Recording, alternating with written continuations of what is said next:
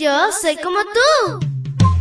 Pequeña para grandes cosas y grande para cosas menores. Te cuento que llegaste al lugar perfecto. La devoción matutina para menores. Una reflexión que se ajusta a tu edad, que te queda bien, ni muy grande ni muy chica. Adelante y bienvenido a nuestro mundo. Hola, hola amiguito y amiguita, que tengas un miércoles súper genial al lado de tu amigo Jesús. Te saluda tu amiga Linda. Y el versículo para hoy se encuentra en Segunda de Crónicas 33, 10 y 12. Dice así, el Señor habló a Manasés y a su pueblo, pero no le hicieron caso. Pero cuando se halló en aflicción, invocó al Señor su Dios y se humilló profundamente ante el Dios de sus antepasados.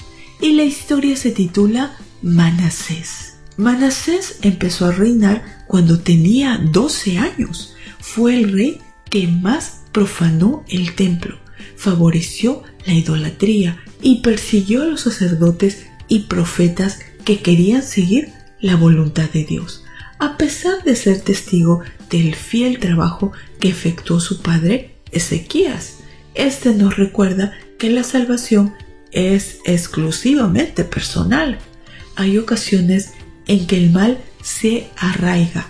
Este es el caso de Judá en tiempo de Manasés. Fue el que más reinó 55 años. Él fomentó la adoración a las estrellas e instituyó encantadores y divinos.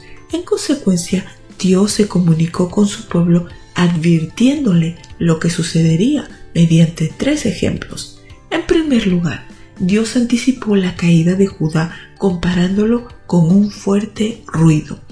De acuerdo a los especialistas, nuestros oídos solo deberían exponerse a 85 decibeles.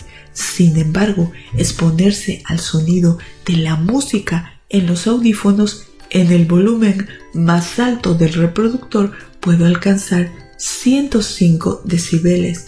Esto no es sano pero lo que Dios anticipó que iba a ocurrir sería tan malo que a las personas les iba a doler los oídos solo de escuchar la catástrofe venidera.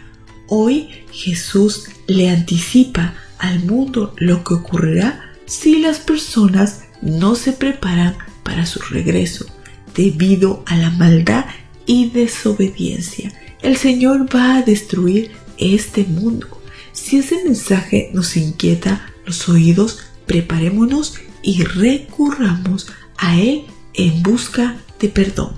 En segundo lugar, Dios destaca cómo fue tratada y juzgada Samaria en el reino del norte. En los días de Acab, así sería evaluado Judá, sería llevada al cautiverio y sus ciudades destruidas.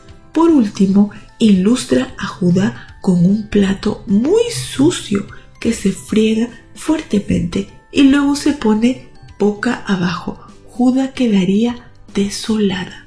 En efecto, el juicio empezó por la casa del rey.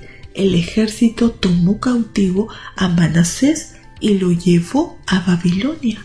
En esa condición oró a Dios en busca de misericordia. Se arrepintió de todo el mal que había causado. Formidablemente Dios atendió su oración, lo perdonó, lo libertó, le permitió regresar a Jerusalén y reparar gran parte del daño que él mismo había iniciado.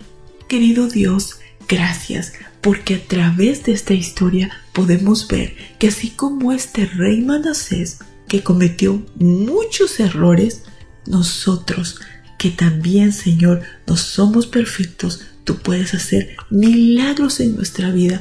Hoy nos abrazamos a ti, perdónanos y ayúdanos a cambiar y a estar siempre de tu parte. Te lo pedimos en el nombre de Cristo Jesús. Amén y amén. Abrazo totote deseoso y nos vemos mañana para escuchar otra linda historia. Hasta luego. Hoy creciste un poco más. ¿Qué? porque crecer en Cristo es mejor. La matutina de menores llegó por el tiempo y dedicación de Canaan Seventh Day Adventist Shores and Dear Ministry.